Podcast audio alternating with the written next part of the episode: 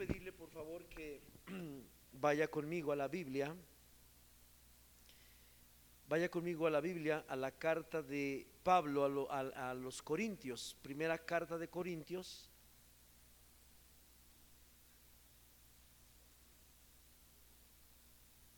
Déjeme poner aquí un despertador, porque si no me sigo hasta la medianoche. Amén. Ok, mis hermanos, ¿le puede usted regalar una sonrisa a Cristo? Amén. ¿Sabe dónde está Cristo? Aparte de que está sentado a la diestra del Padre. ¿Sabe dónde está? En la vida de su hermano y en usted también. Así es que regale una sonrisa y dígale a su hermano, oye, te regalo esta sonrisa. Se la entregas a Cristo que está dentro de ti. No se te olvide darle el recado. No vaya a ser usted como yo cuando era niño que, oye, le dices a tu papá o a tu mamá esto, decía la tía, ¿no? Le dices a tu mamá que vine. ¿Saben cuándo se enteraba mi mamá que había venido la tía? Nunca, nunca dábamos los recados. Yo sé que era el único defectuoso, usted no, ¿verdad? Pero eso me pasaba a mí cuando yo era chico. Pero déle esa sonrisa que usted le acaba de dar a su hermano, entréguesela a Cristo. Amén. Muy bien, con alegría de corazón vamos a estudiar la palabra de Dios. Hoy quiero compartir algo muy, muy profundo que es muy sencillo. Es muy profundo, pero muy sencillo. El título de este mensaje se llama Hacer todo para la gloria de Dios. Diga conmigo, hacer todo para la gloria de Dios. Yo sé que muchos han escuchado esta frase, Muchos saben dónde está escrita y ahorita lo vamos a leer y de ahí vamos a empezar. Y la intención de este mensaje es que estamos viendo la gloria de Dios, cómo se manifiesta y qué nos corresponde hacer para que la gloria se vea, porque la gloria está diseñada para verse en términos humanos, en términos humanos. Y esta parte es poderosísima. Yo sé que usted anhela ver la gloria de Dios, ¿o no es cierto? ¿Usted desea ver la gloria de Dios? Y cualquier cosa que estorbe para que la gloria descienda, ¿usted está dispuesto a quitarlo? Imagínese un camino, un bosque, donde va pasando la gloria, pero hay un árbol tirado a la mitad grandote y pensando que la gloria no pudiera pasar porque ese árbol está estorbando, ¿usted sería capaz de hacer algo para quitar ese árbol y que la gloria se manifieste? No lo vi convencido. ¿No le expliqué bien? A ver, o está pensando si está dispuesto o no a quitar el árbol. ¿Cuántos están dispuestos a, a hacer algo para que la gloria se manifieste? Amén. Bueno, hoy hay un reto y un desafío basado en Primera de Corintios, profundo, y se llama hacer todo para la gloria de Dios. Así es que vamos a leer tres versículos para comenzar. Versículo 31, Primera de Corintios 10, 31 al 33. Y ahí vamos a comenzar. ¿Está bien? Pablo le escribe a los corintios. Una característica de los corintios, déjeme decirle, que los corintios eran gente perversa. Y no quiero decir que usted también, ¿verdad? No. Y es el contexto. Esta palabra Dios se la dio al apóstol Pablo porque los corintios de plano eran de, de veras. Eran bien malos, bien perversos. Hacían de todo en cuanto a maldad, de todo. Oh, y Dios siempre escoge estos pueblos para enseñarnos cosas muy profundas. Y hoy nos van a enseñar esto las cartas de Pablo. Dice versículo 31, si pues coméis o bebéis o hacéis otra cosa, hacedlo todo para la gloria de Dios. Siguiente versículo. No seáis tropiezo. Diga conmigo, no seáis tropiezo.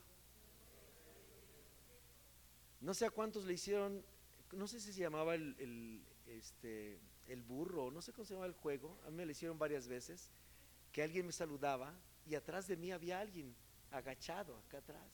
Y llegaba alguien a saludarme, yo según bien me iban a saludar, y me aventaba así. Y que atrás de mí estaba aquí así uno. Y volaba uno. Y tropezaba. ¿Y sabe qué pasa cuando alguien tropieza? Hay accidentes. Suceden cosas malas. Cuando no hacemos todo para la gloria de Dios, estamos haciendo tropezar a alguien y la gloria no se manifiesta. Así es que esto se va a poner intenso. ¿De acuerdo? ¿Está dispuesto a continuar? Amén. Sigamos. No seas tropiezo ni a judíos ni a gentiles, ni a la iglesia de Dios, los tres grandes grupos que Dios tiene su mirada, los judíos, el pueblo de Israel, su pueblo escogido, los gentiles, que son los que se van a convertir. La gloria se quiere manifestar porque Dios quiere seguir salvando gente. ¿Cuántos dicen amén?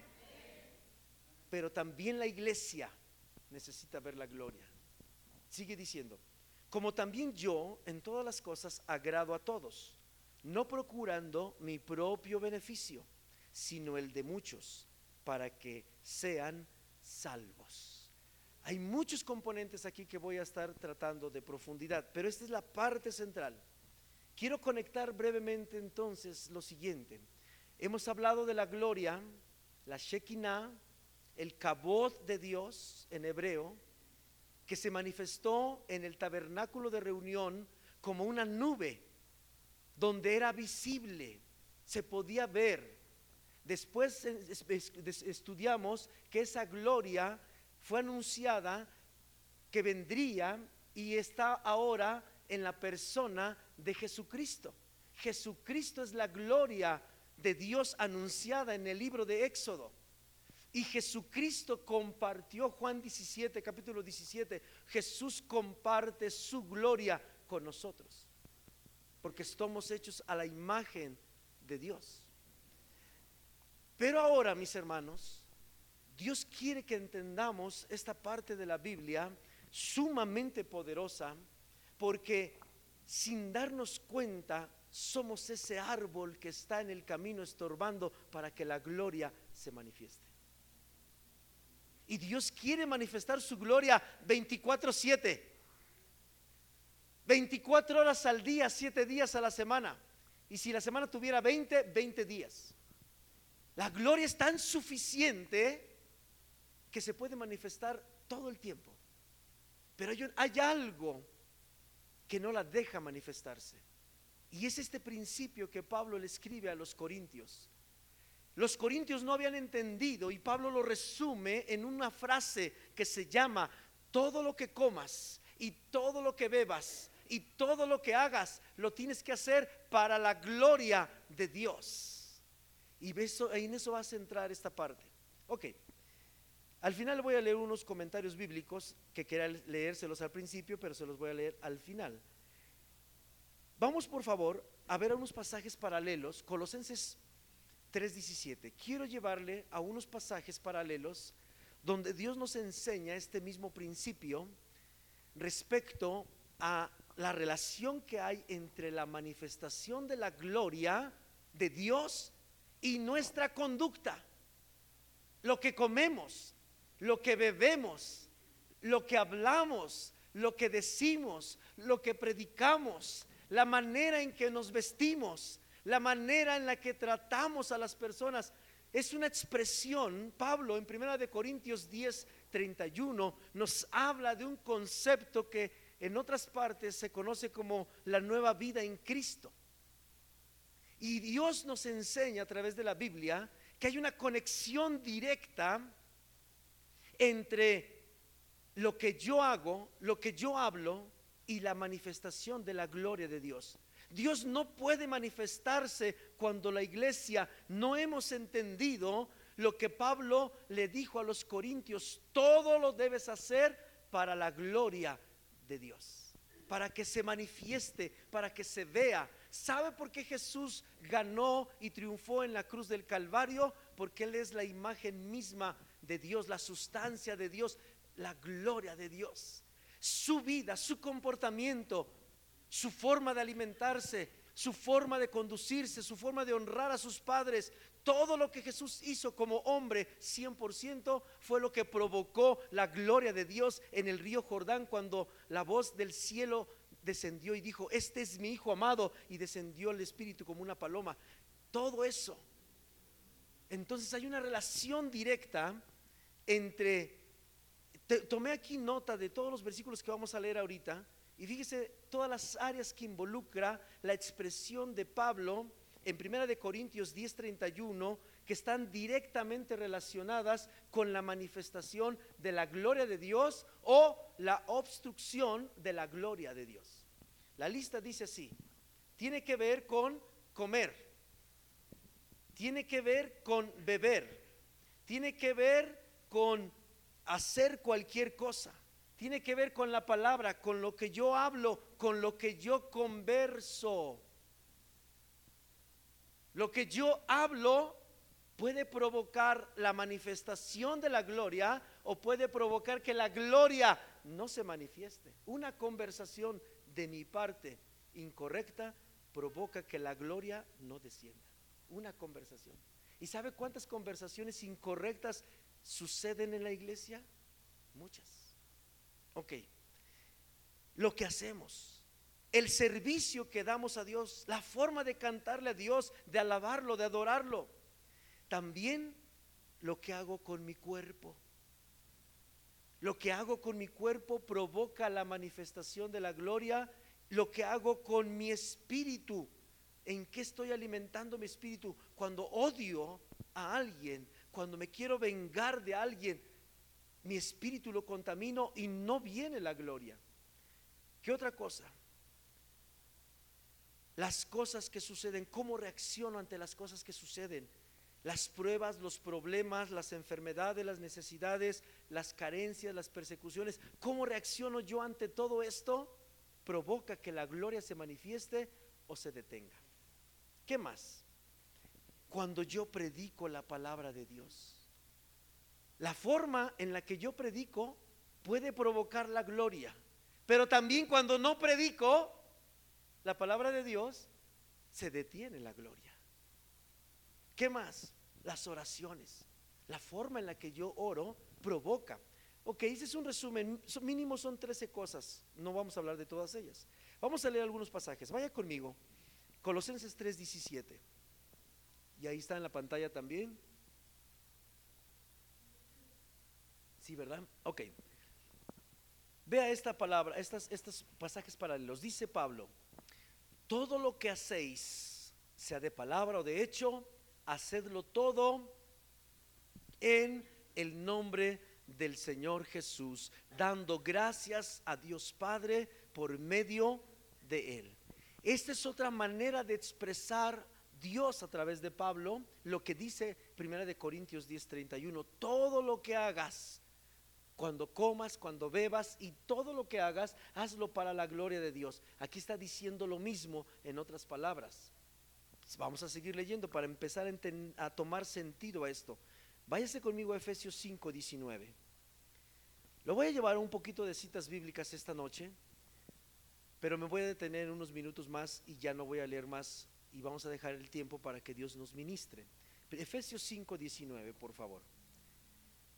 Hágame una señal cuando esté listo para leer. Efesios 5:19 también va a estar ahí en la pantalla. Efesios 5:19. ¿Listos? La Biblia dice así, hablando entre vosotros. ¿Qué dice? Hablando. Hablar tiene que ver con hacerlo para la gloria de Dios. Hablar. ¿Usted cree que hablar mal de alguien es para la gloria de Dios? Cuando yo hablo mal, la gloria se detiene. Quiero que vaya viendo la profundidad de lo que Pablo trata de enseñarnos a través de sus cartas. Todo lo que hagas, hazlo para la gloria, porque si no lo haces para la gloria, entonces no va a haber gloria. La gloria puede estar yo mido 1,69 a 1,69.5. Así a un pelo de rana calva. para que descienda. Y no va a bajar si yo no sé hablar para la gloria de Dios. Y no me quiero meter todavía en cosas así más específicas. Quiero seguir leyendo. Hablando entre vosotros con salmos, con himnos y cánticos espirituales, cantando y alabando al Señor en vuestros corazones. Ahí hay una directriz de cómo debo de hablar, sí o no. Aquí está, habla como tú quieras. Si estás enojado, escupe lo que traes. Así está. No, nos da una dirección. No puedes hablar lo que tú quieras. No puedes hablar entre la iglesia como se te antoja. Uy, ¿por qué? Porque la gloria está de por medio. La gloria se manifiesta cuando lo hago todo para la gloria de Dios. ¿Qué más? Dando siempre gracias por todo al Dios y Padre. ¿Esto cuánto nos cuesta, mis hermanos? Hablar en acción de gracias por todo. Uy, cuesta trabajo eso. Siga otro versículo, primera de Pedro 4:11 iba a decir primera de 4.11. Primera de Pedro 4.11. Primera de Pedro 4.11. ¿Listo? Esta es otra forma de expresión ahora a través de Pedro, donde nos vuelve a relacionar Pedro que hay una conexión directa entre lo que hago, lo que hablo, lo que como, lo que bebo, la forma en que eh, predico o no predico y la gloria de Dios, que es una expresión. Fíjese cómo dice Primera de Pedro 4:11. Si alguno habla, hable conforme a las palabras de Dios. Si alguno habla, como que hay mucho énfasis en lo que hablo. ¿Ya se fijó? Como que hay una conexión muy directa entre lo que hablo y la manera en cómo lo hablo. Dice, si alguno habla, hable conforme a las palabras de Dios. Si alguno ministra, ministre conforme al poder que Dios da. ¿Para qué?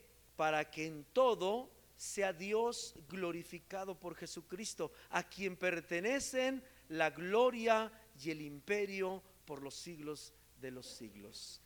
Sin perder la última cita, Primera de Corintios 6:20.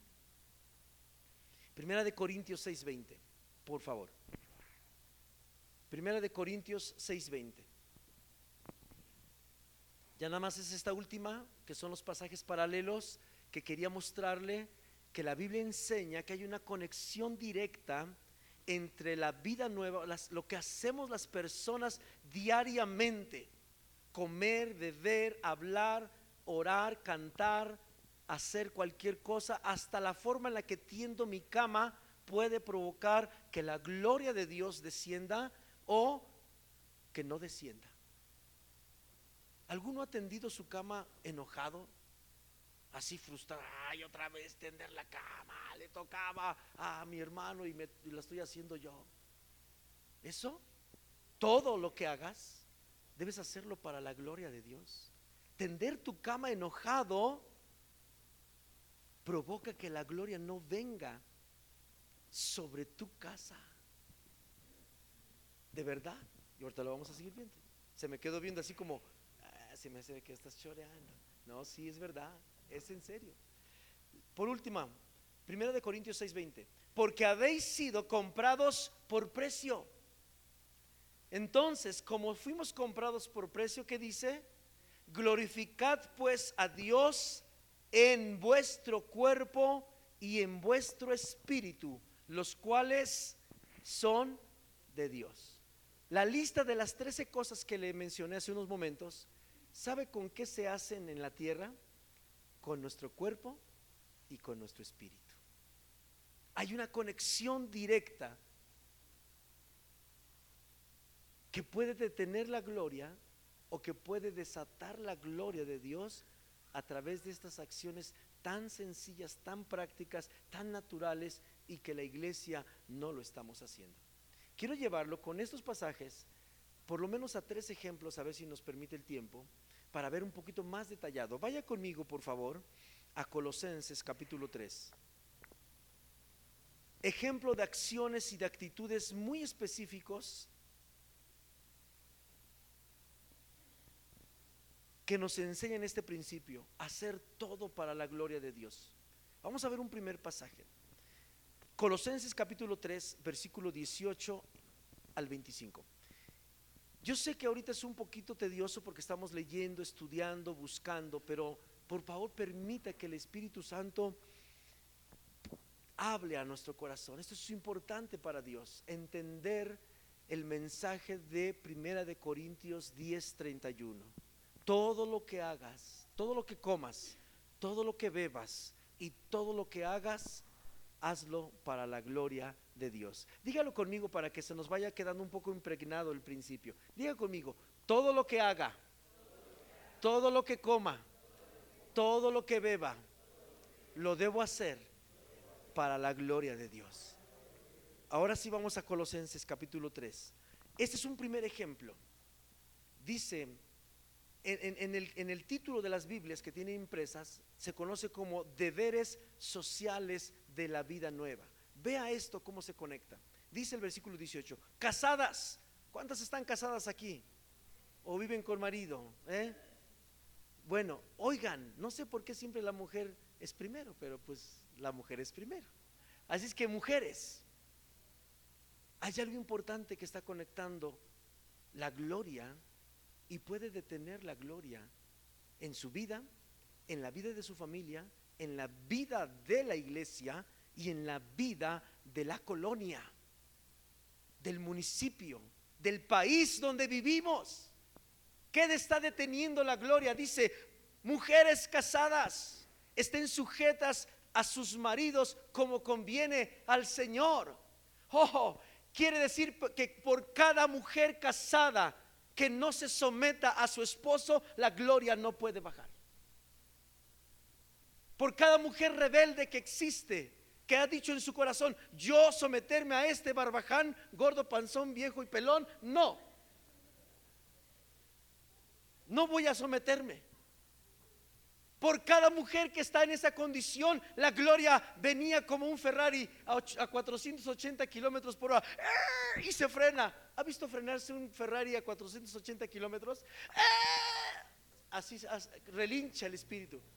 Y casi está a punto de venir la gloria sobre ti como mujer, como esposa, madre de una familia. Y la gloria no viene porque no has entendido, mujer, que estando casada debes estar sujeta porque has todo para la gloria de Dios. Por cada rebeldía que la esposa tiene contra el esposo, la gloria se aleja y se aleja y se aleja y se aleja y no desciende.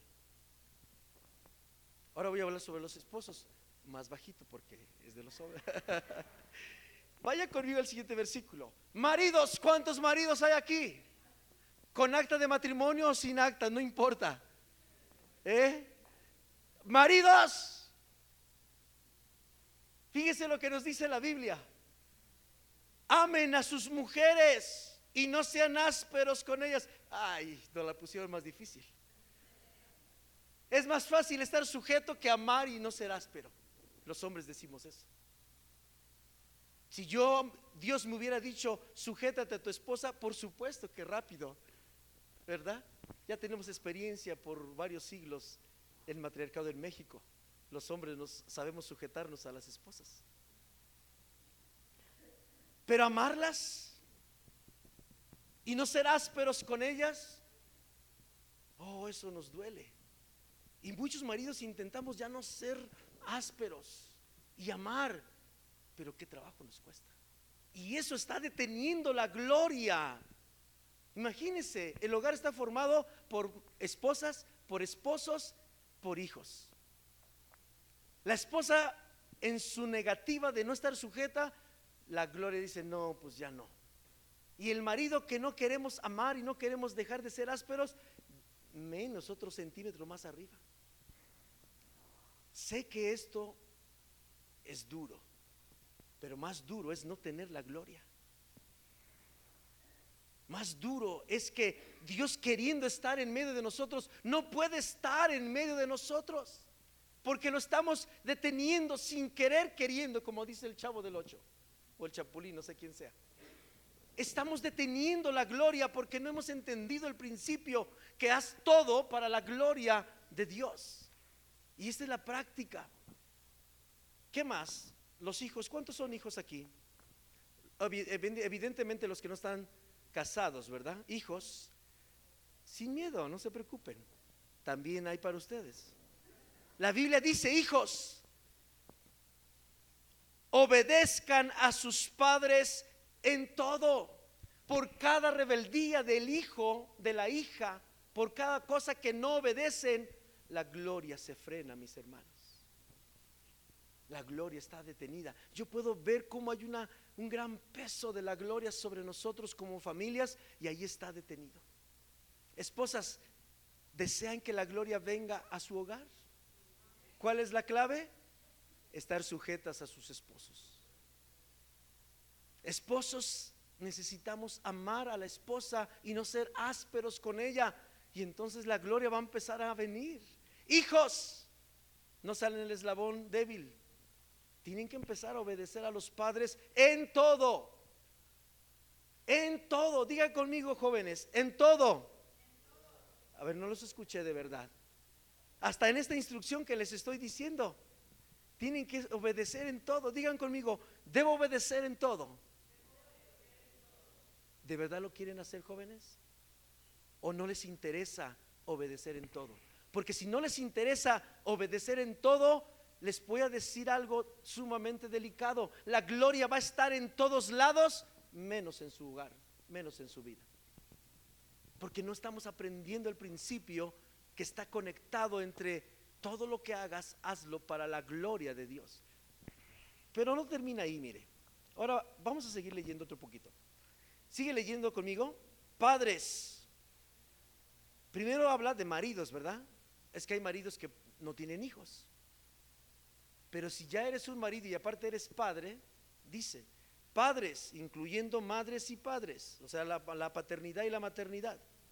No exasperéis a vuestros hijos para que no se desalienten. Es decir, aquellos papás que somos como cuchillitos de palo que estamos duro y duro y duro con los hijos, que nos la pagan aunque no nos la deban. Nos hace algo el esposo, a la esposa y nos desquitamos con el hijo, pero ¿cómo va? Más si el hijo se parece al cónyuge. Uy, no. Pobre de aquel que sí se pareció.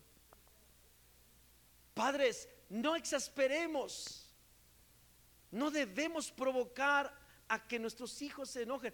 Parece curioso y parece que no tiene nada de sentido esto con la gloria, pero está totalmente relacionado con la manifestación de la gloria de Dios, mis hermanos.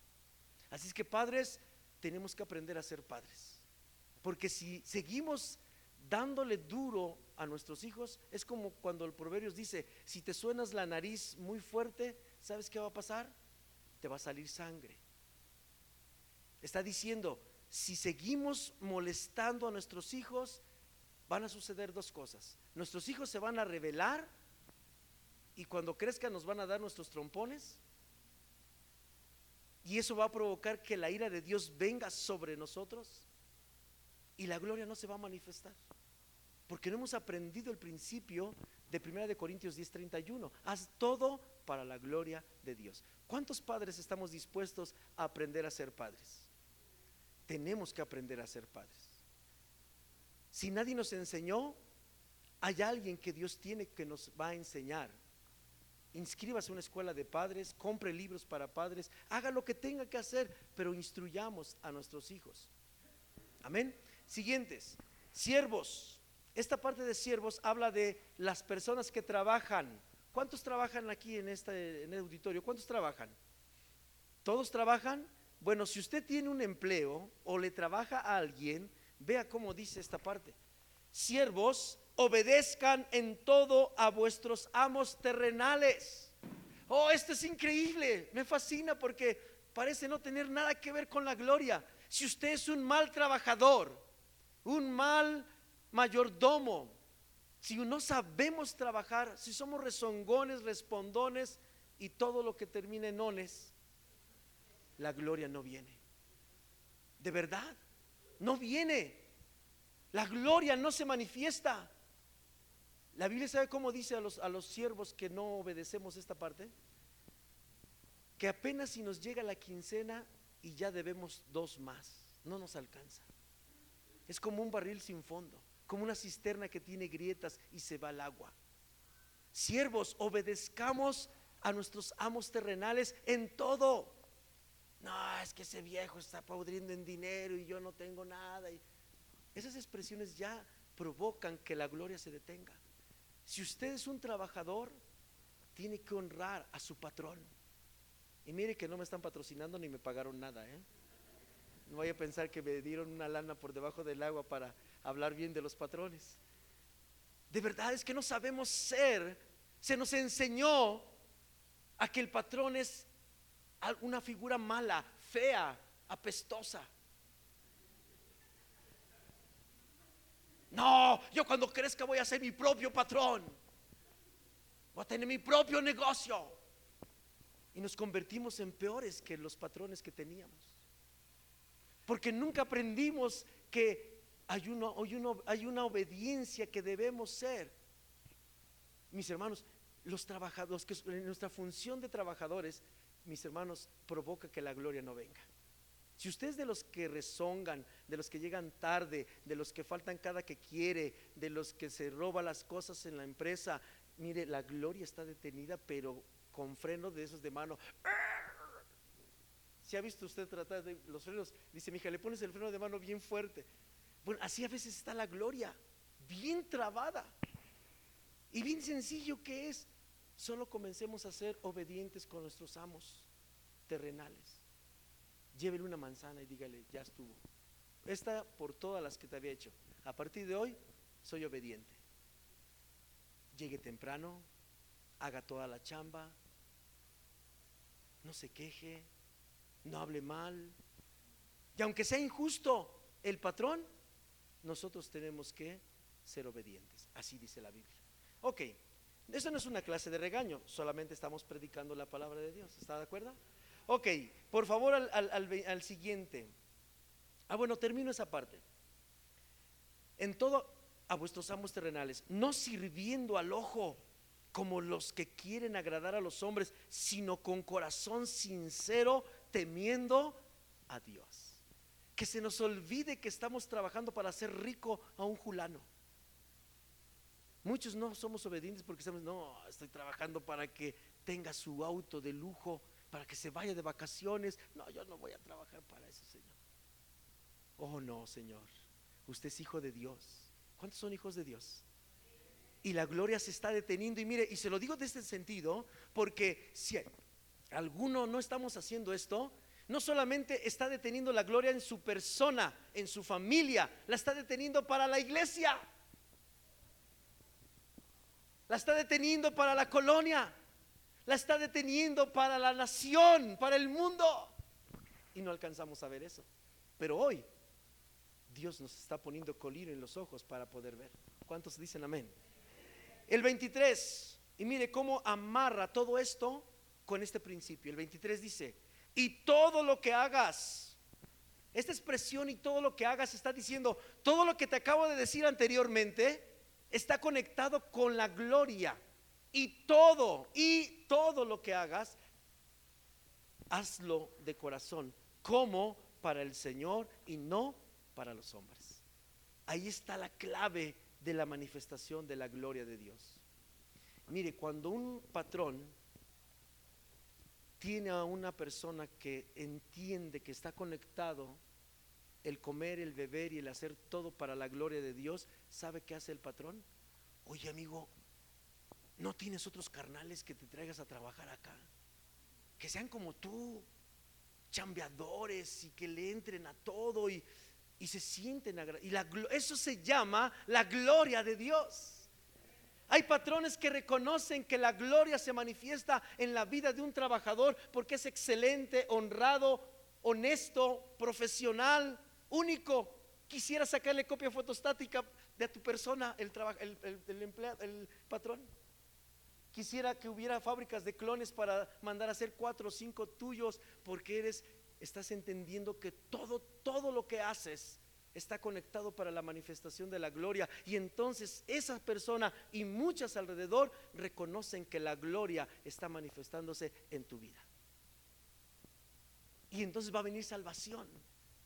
Amén. Y muchas otras cosas. Sabiendo que del Señor recibirás la recompensa de la herencia oh, aquí está conectada la gloria.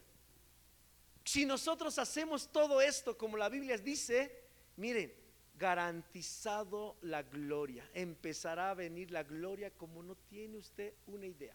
Ok, como ya me queda poco tiempo, me voy a apurar. Dice, porque a Cristo el Señor service 25. Mas el que hace injusticia, es decir, aquel que no quiera entender que hay una conexión entre lo que hago, lo que hablo, lo que bebo, lo que mi conducta, mi vestimenta, todo la vida natural. Aquel que no quiere entender eso, fíjese lo que va a pasar. Mas el que hace injusticia recibirá la injusticia que hiciere. Ay, no es posible, si yo sí hago esto, yo sí voy a las reuniones de oración, yo sí voy a las reuniones de los miércoles, yo sí voy a las reuniones de los domingos, yo sí voy a conectados jóvenes, yo sí voy a conectados hombres, yo estoy en todo lo que me dicen en la iglesia y por qué la gloria no está en mí. Porque toda esta otra parte la hemos brincado. Si no la queremos conectar, recibiremos la injusticia con la cual estamos siendo injustos. Es decir, Dios no vendrá con su gloria, no habrá manifestación de su gloria. Así de sencillo, mis hermanos. Ok, por favor vaya conmigo, 1 Corintios 6, 12.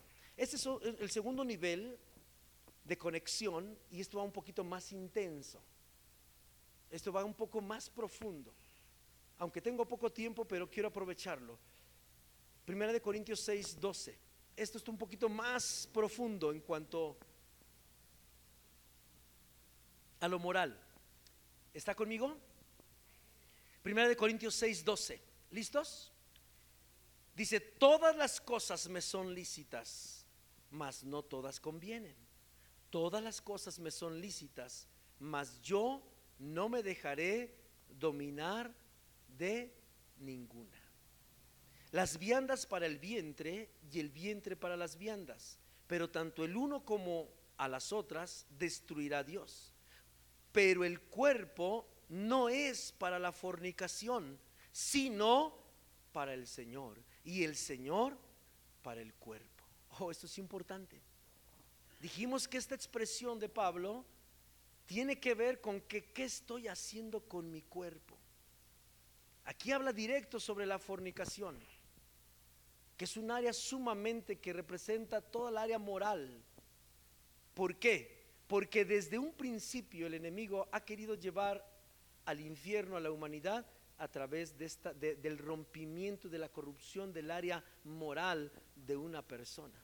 Y que el área moral de una persona está conectada con el cuerpo. ¿Qué, ¿Qué hacemos con nuestro cuerpo? Mis hermanos, es importante que empecemos a poner atención a esta parte. Lo que yo haga con mi cuerpo va a depender que la gloria descienda o no.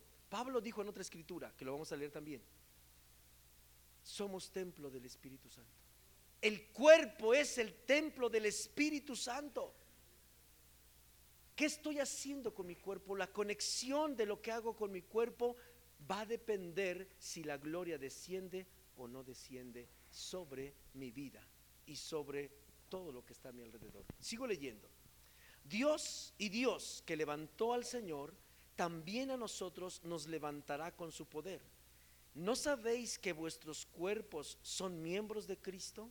Quitaré pues los miembros de Cristo y los haré miembros de una ramera de ningún modo. ¿O no sabéis que el que se une con una ramera es un cuerpo con ella? Porque dice, los dos serán una sola carne. 17. Pero el que se une al Señor, ¿qué cosa es?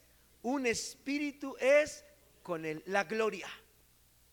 Si yo comienzo a usar mi cuerpo y todo lo que se deriva de mi cuerpo a Dios, conectaré la manifestación de la gloria sobre mi vida, porque me uno y soy uno en el espíritu con Él.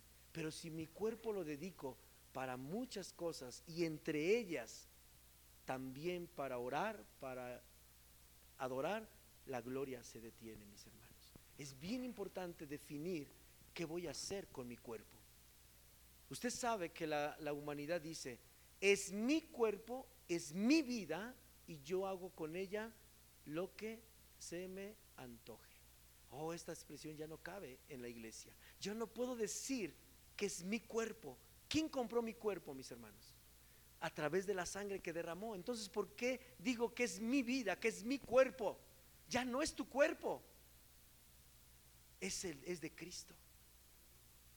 Debemos entenderlo muy claramente, porque la gloria está siendo detenida por esa razón, porque nuestros cuerpos no los estamos dedicando exclusivamente para Dios.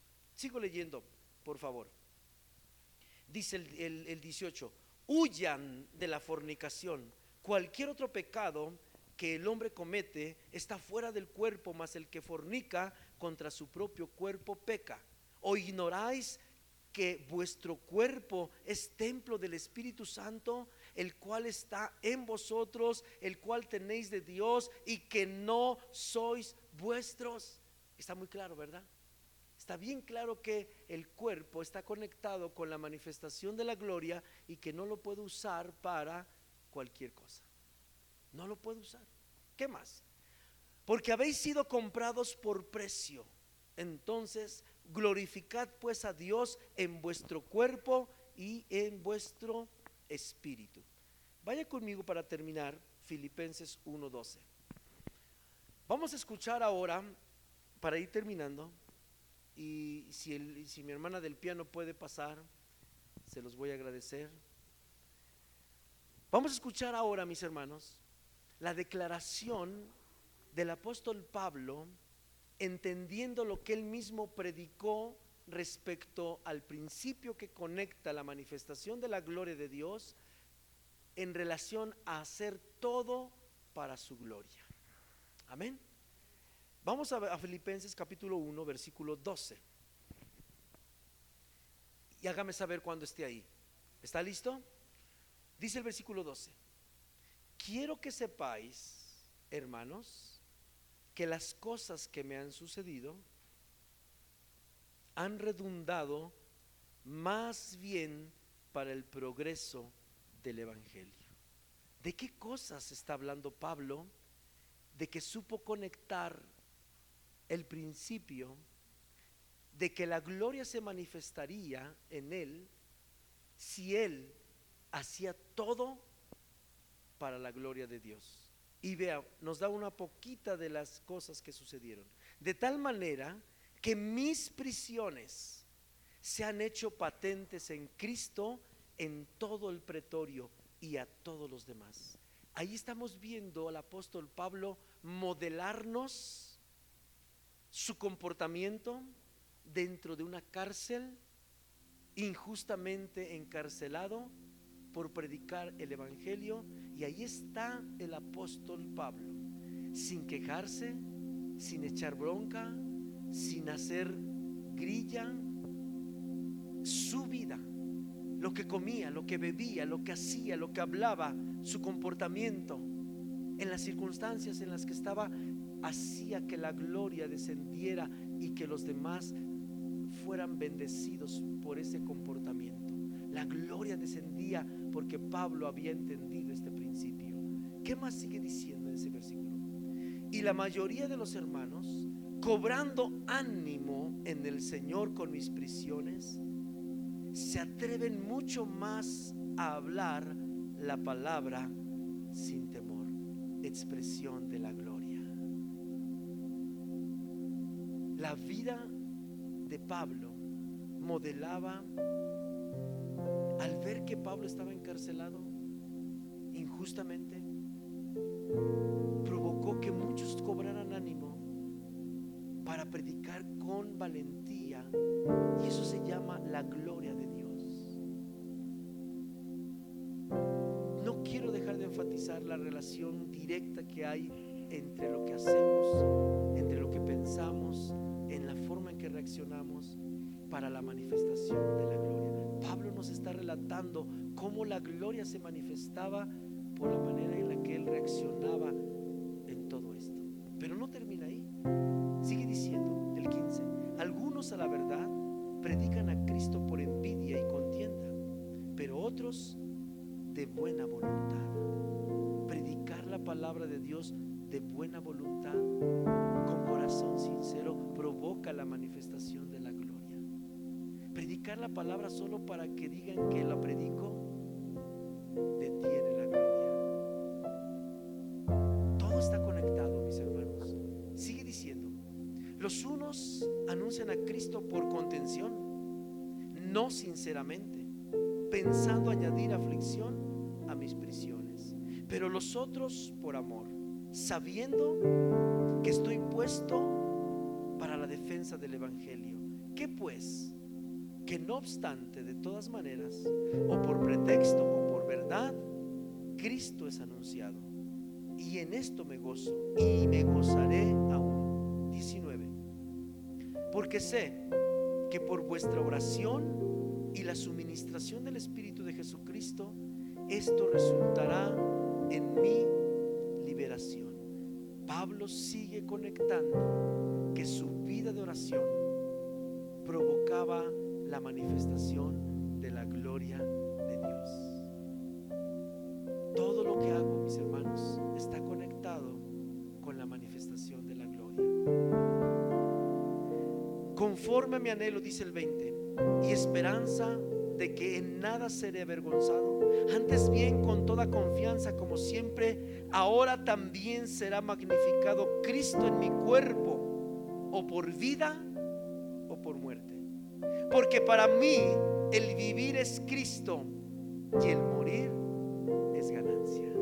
Diga conmigo, porque para mí el vivir es Cristo y el morir es ganancia. Este es el punto final a donde nos quiere llevar este mensaje. Tenemos que aprender a decir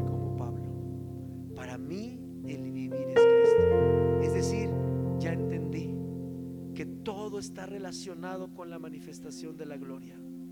La forma en la que veo, la forma en la que hablo, la forma en la que converso, la forma en la que uso mi cuerpo, la forma en la que predico, la forma en la que hago la comida en la casa, la forma en la que trabajo en la casa, la forma en la que me, me conduzco con mi esposa, la forma en la que una esposa se la forma en que los padres tratamos a los hijos, todo está conectado en la expresión y en la manifestación de la gloria de Dios en nuestras vidas.